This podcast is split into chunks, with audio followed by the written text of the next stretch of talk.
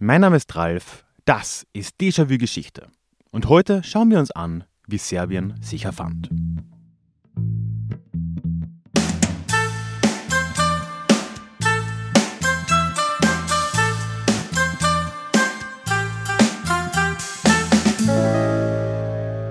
Hallo und herzlich willkommen zu dieser neuen Ausgabe des Déjà-vu Geschichte Podcast. Mein Name ist Ralf und hier in diesem Podcast geht es üblicherweise alle zwei Wochen in die Geschichte, immer mit Blick auf das Hier und Jetzt und mit einer Portion Augenzwinkern. Aber, wie du vielleicht merkst, sind wir inzwischen schon relativ lange wöchentlich unterwegs. Und das liegt an einer Miniserie, die hier aktuell am Podcast läuft, nämlich Gründungsmythen des Nationalismus, wie Europas Länder sich erfanden. Das Ganze baut auf auf einem Hörbuch, das Ende des Monats erscheinen wird aber ich habe mir zwischenzeitlich gedacht, ich kann das ja auch schon für dich, für meine Hörerinnen, meine Hörer hier im Podcast vorher raushauen. Und so auch heute wieder. Inzwischen sind wir bei Episode 4 angekommen und heute soll es um ein Land gehen, das mich auch hier im Podcast immer wieder mal begleitet hat. Es soll um Serbien und die Geschichtsmythen Serbiens gehen, über die ich auch schon in der Vergangenheit mal unter anderem mit den Kollegen von Bala Bala Balkan hier geredet habe. Und heute wollen wir uns das nochmal ein bisschen genauer anschauen. Bevor wir aber in die Folge reinstarten, möchte ich immer noch ganz kurz auf den Déjà-vu-Geschichte-Newsletter zu sprechen kommen. Einfach, weil es mich sehr freuen würde, wenn du dir das überlegen würdest, dich dort anzumelden. Denn der Newsletter ist, abseits von all den Algorithmen von Facebook, Instagram und Co., einfach der beste Weg des Austauschs. Du erhältst dort alle paar Wochen von mir Updates über neue Folgen, andere Neuigkeiten, die es bei Déjà-vu Geschichte so gibt. Und du kannst mir wiederum auf jede E-Mail dort antworten. Und ich habe immer sehr viel Freude an diesem Austausch. Das funktioniert deutlich unkomplizierter und einfacher, als das in Social Media der Fall ist. Und deswegen lege ich da immer so viel Wert drauf. Es gibt auch ein paar kleine Dankeschön für deine Anmeldung, ein exklusives Hörbuch und so einige Kleinigkeiten mehr. Und du findest das alles auf deja-vue-geschichte.de verlinkt. So, und jetzt starten wir rein mit der Folge, wie Serbien sich erfand. Opfermythen haben wir inzwischen schon zumindest oberflächlich kennengelernt. Deutschland hat ja seine Durchstoßlegende und den Hagenmord und Frankreich hat ja zumindest zum Teil Vercingetorix, der ja auch irgendwo ein Opfer darstellt, genauso wie Rumänien die Niederlage gegen Rom hat, die gleichzeitig aber auch irgendwo ein Geburtsmoment des rumänischen Staates und der Nation sein soll. Nun kommen wir aber zu einem Opfermythos, der sie wirklich alle in den Schatten stellt. Dem serbischen Nationalismus und der Schlacht auf dem Amselfeld. Generell scheint es mir zumindest ist in Europa nirgends das Mittelalter im Alltag so präsent wie in Serbien. Menschen können in Serbien teilweise die mittelalterlichen Könige allesamt aufzählen, mit Geburtsjahr, Todesjahr und Herrschaftszeit.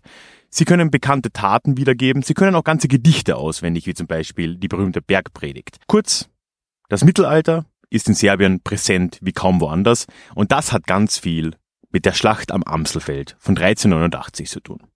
Aber beginnen wir mal von vorne. Der Balkan im Mittelalter ist erstmal eine relativ komplizierte Periode und eine komplizierte Gegend, wo es relativ schnell hin und her ging zwischen verschiedenen Herrschaften, die große Teile der Region für sich reklamieren konnten oder sie zumindest behaupteten zu beherrschen. Da war Serbien, das gerade im 14. Jahrhundert eine Blütezeit erlebt hat. Da gibt's aber auch Bulgarien, das immer wieder ein Großreich auch war, zwischenzeitlich aber auch Kroatien, Bosnien und dann das Byzantinische Reich. Also ein relativ komplexes System. Gegen Ende des Mittelalters, im 14. Jahrhundert, ändert sich das jetzt aber relativ grundlegend, denn die osmanische Expansion in Richtung Europa beginnt. Die Osmanen waren zu diesem Zeitpunkt schon seit einiger Zeit auf der anatolischen Halbinsel unterwegs und aktiv und haben dort ihren Herrschaftsbereich ausgebaut, aber das nahm jetzt ganz neue Formen an und bewegte sich zunehmend eben in Richtung Europa. Es gab da schon einige Schlachten von christlichen Herrschern, die sich zusammengetan haben auf der Balkanhalbinsel gegen diese Osmanen. Die bekannteste vielleicht die Schlacht an der Mariza. Aber nun, 1389, sollte es zu einer Schlacht kommen, die in Serbien eben nicht mehr allzu schnell vergessen werden wird. Und das ist 1389 die Schlacht am Amselfeld oder Kosovo Polje. Da war zum einen ganz zentral Lazar Rebeljanovic. Das war ein serbischer Fürst, denn zu diesem Zeitpunkt gab es keine serbischen Könige in dem Sinn mehr. Das Ganze ist relativ zersplittert. Mit ihm verbündet ein Vuk Brankovic, das war ein serbischer Fürst in der Region, die heute Kosovo und Mazedonien, dieser, dieser Grenzraum darstellt. Und äh, eine Unterstützung allerdings nicht in Person kam von Tvrtko I. von Bosnien, der Truppen geschickt hat. Diese Koalition stand jetzt 1389 dem osmanischen Heer unter Murad I., dem Sultan, entgegen. Und wir wissen eigentlich weniger über diese Schlacht, als man vielleicht annehmen würde. Wir können davon ausgehen, dass sie de facto ein Unentschieden war. Wir wissen, dass sowohl Lazar als auch Murad am Ende tot waren, dass Murad erdolcht wurde von einem Attentäter. Lazar schien in der Schlacht zu fallen. Aber sonst war der Ausgang dieser Schlacht eher unklar. Die Osmanen konnten sich jedenfalls nicht am Schlachtfeld und ja auf dem Amselfeld eben halten danach, sind wieder, haben sich wieder zurückgezogen. Aber auch wenn das vielleicht ein Unentschieden war, ist damit der langfristige Abstieg Serbiens schon mehr oder weniger eingeleitet worden. Es gab danach noch andere Schlachten, auch andere Balkanländer haben sich ja noch gehalten, aber das trifft sowohl für Serbien wie auch für Bulgarien und andere zu. Im 15. Jahrhundert folgt dann der Verlust der Unabhängigkeit an die Osmanen und die Osmanen würden am Balkan dann bis ins 19. Jahrhundert die Oberherrschaft noch innehaben. Also da haben wir dann gut 400 Jahre, je nach Land, osmanische Herrschaft. Die Schlacht am Amselfeld 1389 war also gar nicht so wichtig. Es war eine von vielen Schlachten, die Schlacht an der Maritza habe ich schon angesprochen, die in vielerlei Hinsicht wichtiger war. Es gab auch später noch weitere Schlachten, es gab sogar noch eine weitere Schlacht auf dem Amselfeld, aber gesprochen wird über die nie. Und diese erste Schlacht am Amselfeld, die wurde aber dafür schon zur damaligen Zeit episch ausgebaut. Direkt nach der Schlacht, so um 1400, 10, 11 Jahre danach, gab es die ersten Lobgedichte auf Fürst Lazar, wo eben über ihn gesprochen wurde und wie er sich dort geopfert hat für Serbien und für die Christenheit und so weiter und so fort. Und das wurde danach tatsächlich in Serbien relativ konstant weitergetragen, vor allem durch Lieder, die mit der Gusle begleitet wurden. Die Gusle ist so ein ein Seiteninstrument mit nur einer Seite, ähm, ja, ein relativ wirres Storytelling-Tool, was aber in äh, Serbien schon eine gewisse Tradition tatsächlich eben auch hat und das zeigt sich auch hier. In der osmanischen Zeit in Serbien trugen also diese Liedermacher, diese epischen Dichter, wie auch immer man sie nennen will, eigentlich Volksdichter, diese Geschichten von Kosovo Polje weiter und auch in der Kirche, in der orthodoxen Kirche in Serbien, wurden diese Geschichten weitergetragen und weiter gepflegt, sodass mit der Zeit tatsächlich ein ganzer Kanon an Texten und Liedern entstand, die diese Schlacht von 1389 mythisierten und weiter ausbauten. Und es kam da eine ganze Reihe von weiteren Inhalten dazu, die so keineswegs überliefert sind, die aber in Serbien zur Erzählung schlicht dazugehören und quasi zum Kanon zählen. Eine der wichtigsten Geschichten, die in Serbien wirklich ganz zentral da auch eine Rolle spielt, ist der angebliche Verrat durch Vuk Brankovic, also eben den Verbündeten von Fürst Lazar aus dem ja, Süden des damaligen serbischen Gebiets. Der soll nämlich angeblich das Schlachtfeld verlassen haben, nachdem er der Meinung war, sie hätten verloren. Und damit hat er Lazar verraten und Lazar in den Tod geschickt. Das ist tatsächlich überhaupt nicht belegt. Wir wissen es nicht. Es wäre obendrein auch nicht sonderlich unüblich gewesen, dass jemand, er war ja doch ein entfernter Verwandter von Lazar, dass sich Vuk Brankovic zurückgezogen hätte, einfach nur, dass jemand weiter herrschen konnte, dass es einen Überlebenden gibt. Und prinzipiell wurde das wirklich extrem aufgeladen mit christlicher Symbolik hier, was ein Trend ist, das wir in dieser Schlacht immer wieder sehen werden. Vuk Brankovic ist da sehr deutlich ein Judas-Motiv oder ein Judas-Symbol. Er passt da einerseits mit dem tatsächlichen Judas zusammen. Es gab sogar angeblich in dieser Erzählung dann ein letztes Abendmahl, wo auch Lazar schon gesagt hat, dass er verraten werden würde. Auch das ziemlich sicher nicht passiert, zumindest wissen wir es nicht. Und angelehnt daran ist dann sogar irgendwann ein serbischer Leitspruch entstanden. Samo sloga Srbina spasava. Nur die Eintracht rettet den Serben, abgekürzt im Kyrillisch mit 4 C, was eigentlich 4 S ist, was man auch in Deutschland und Österreich immer wieder mal in Graffitis sehen kann. So ein Kreuz vier Cs links und rechts davon so gespiegelt.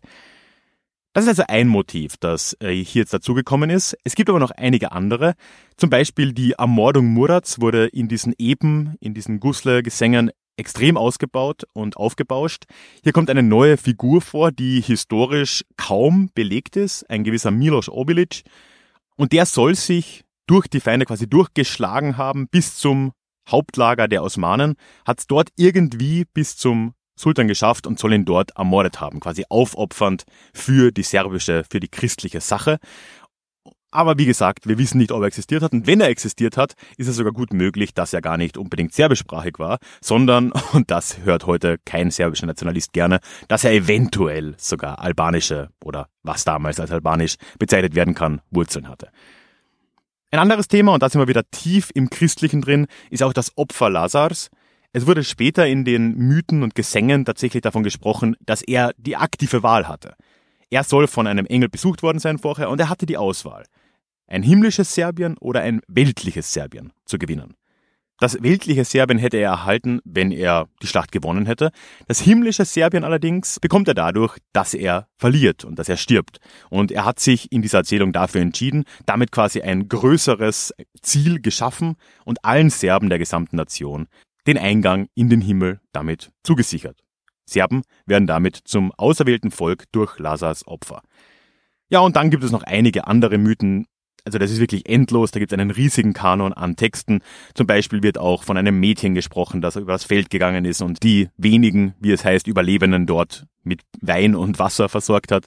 Es gibt eine Geschichte von einer Mutter, die all ihre neun Kinder verloren hat und eine Krähe hat ihr davon berichtet. Also wirklich eine ganz intensive Auseinandersetzung mit dieser Schlacht, die relativ bald nach der Schlacht begonnen hat und das gesamte Mittelalter und die frühe Neuzeit über, die gesamte osmanische Zeit in irgendeiner Form offensichtlich weitergetragen wurde, sonst würden wir es ja heute nicht mehr wissen.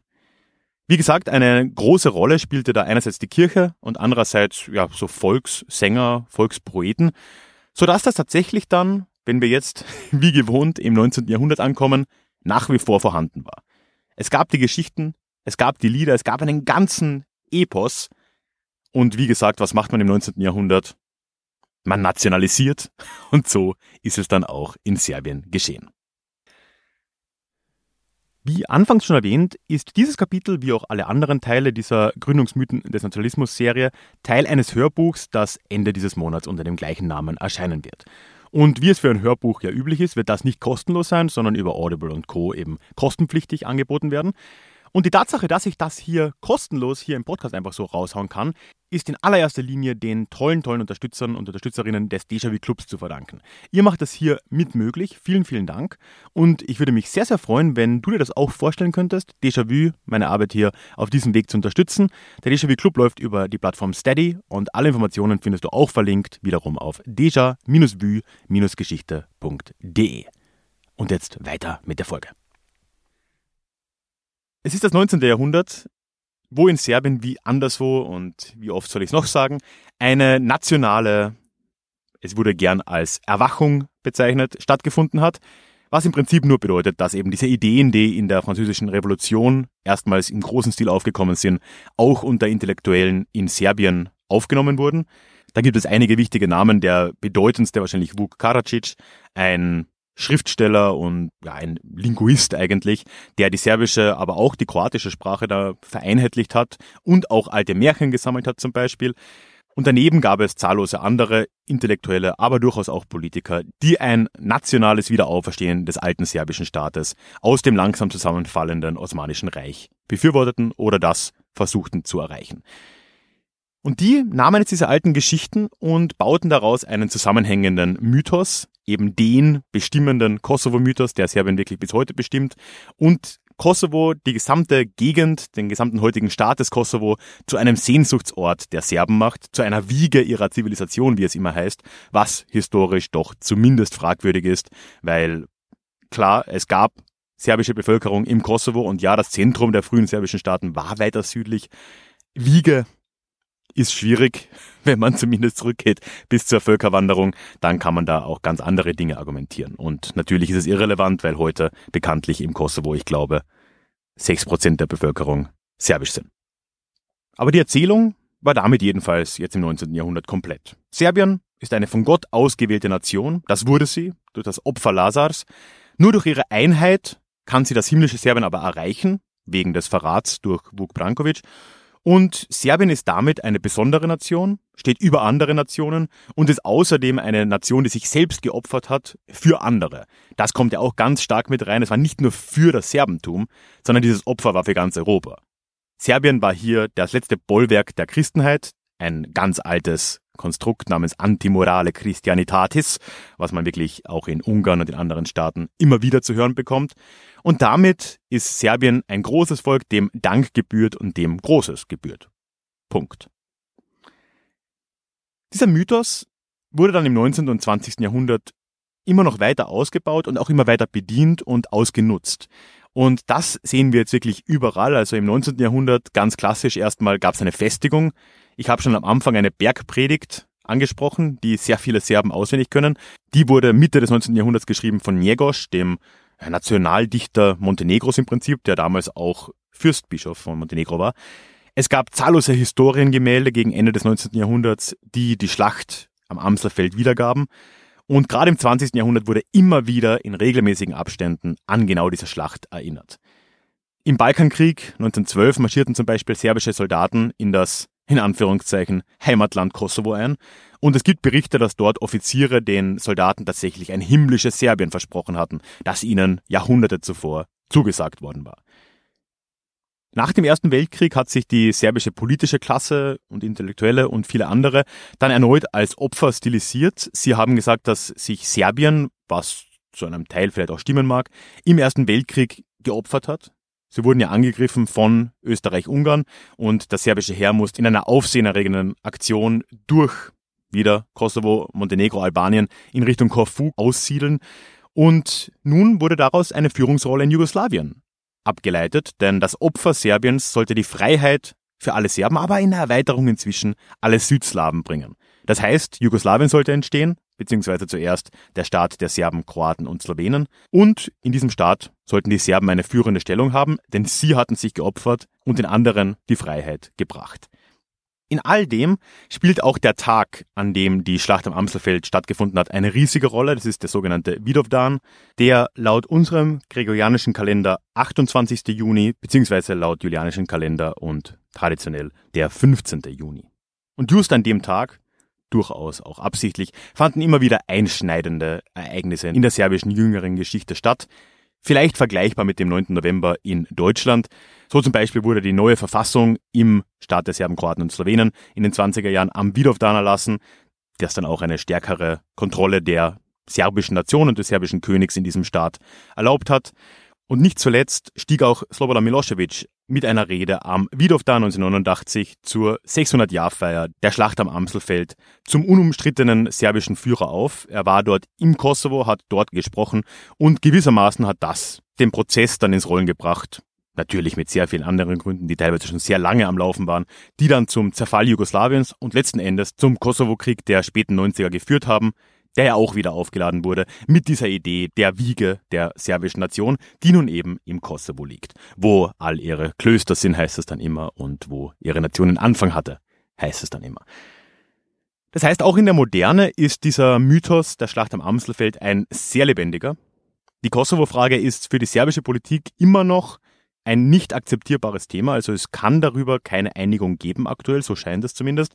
Es traut sich kein Politiker in Serbien, die Unabhängigkeit des Kosovo anzuerkennen, obwohl sie de facto schon lange vollzogen wurde, schlicht und ergreifend, weil es so tief verankert ist, dieses Thema mit der serbischen Nation, mit der serbischen Identität und auch die Kirche, die da schon lange dahinter stand, nach wie vor ein treibender Faktor ist, das nicht zuzulassen, sodass das schlicht und ergreifend immer noch nicht möglich scheint. Und es gibt hier ein schönes Zitat, mit dem ich dieses Kapitel beenden will, von Soran Djindjic. Das war der Ministerpräsident Serbiens nach Ende des, der Milosevic-Zeit in den frühen 2000ern, der kurz darauf allerdings auch ermordet wurde. Und dieses Zitat von ihm, das zeigt recht deutlich, wie omnipräsent diese Schlacht am Amselfeld tatsächlich immer noch ist in Serbien. Denn in dieser Rede geht er einerseits, oder in diesem kurzen Zitat, geht er einerseits gegen Milosevic vor und wirft Milosevic eben vor, Serbien in den Krieg gestützt zu haben. Gleichzeitig benutzt er aber wieder all diese Tropen aus der Legende der Schlacht am Amselfeld. Zitat. Vor genau zwölf Jahren am Vidovdan, einem der wichtigsten serbischen nationalen Feiertage, rief Slobodan Milosevic unser Volk auf, den Idealen dessen zu folgen, was er himmlisches Serbien nannte. Dies führte zu zwölf Jahren Krieg und zur Zerstörung unseres Landes. Die Regierung Serbiens, damit meint er seine Regierung, hat es heute auf sich genommen, den Idealen eines weltlichen Serbiens zu folgen. Das heißt, Ablehnung des Regime Milosevic ja, gleichzeitig aber unter der Verwendung der alten Tropen eines himmlischen und weltlichen Serbiens. Eine Entscheidung, die angeblich schon Fürst Lazar treffen musste. Dieser Mythos wird uns im, ich möchte erinnern, EU-Beitrittskandidatenland Serbien wohl noch eine gewisse Zeit lang verfolgen.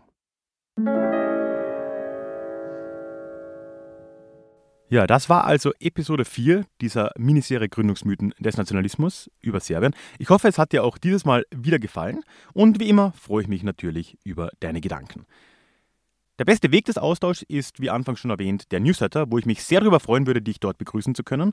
Du findest das entweder direkt auf einer Website, oben im Menüpunkt Newsletter, oder sonst auch verlinkt auf deja-vue-geschichte.de. Ebenfalls dort findest du auch den Link zu Steady, über das der Déjà Club läuft, wo ich mich wirklich sehr über deine Unterstützung freuen würde oder wenn du das einfach mal anschauen möchtest. Alle Details, was der Club für dich bringt, was du davon hast und wie er mir genau hilft und warum mir das so wichtig ist, das habe ich alles auf der Steady-Seite auch zusammengetragen und wie gesagt, schau dir das gerne mal an. Verlinkt ist das Ganze auf deja-vue-geschichte.de, wie auch sonst alles, über das ich hier rede. Ja, und wenn das alles nichts für dich ist, dann äh, würde ich mich freuen, wenn du diesen Podcast abonnieren würdest, egal wo du ihn hörst, auf Spotify mir folgst, in anderen Apps eben diesen Podcast abonnierst. Denn dann hören wir uns nächsten Montag schon wieder in der nächsten regulären Folge von Déjà-vu Geschichte und ich kann schon mal ankündigen, da habe ich wieder einen Gast hier am Start. Es wird eine etwas außergewöhnliche und wie ich finde sehr spannende Folge. Also würde es mich sehr freuen, wenn du wieder dabei bist und dann hören wir uns nächsten Montag in unserem nächsten Déjà-vu. Tschüss.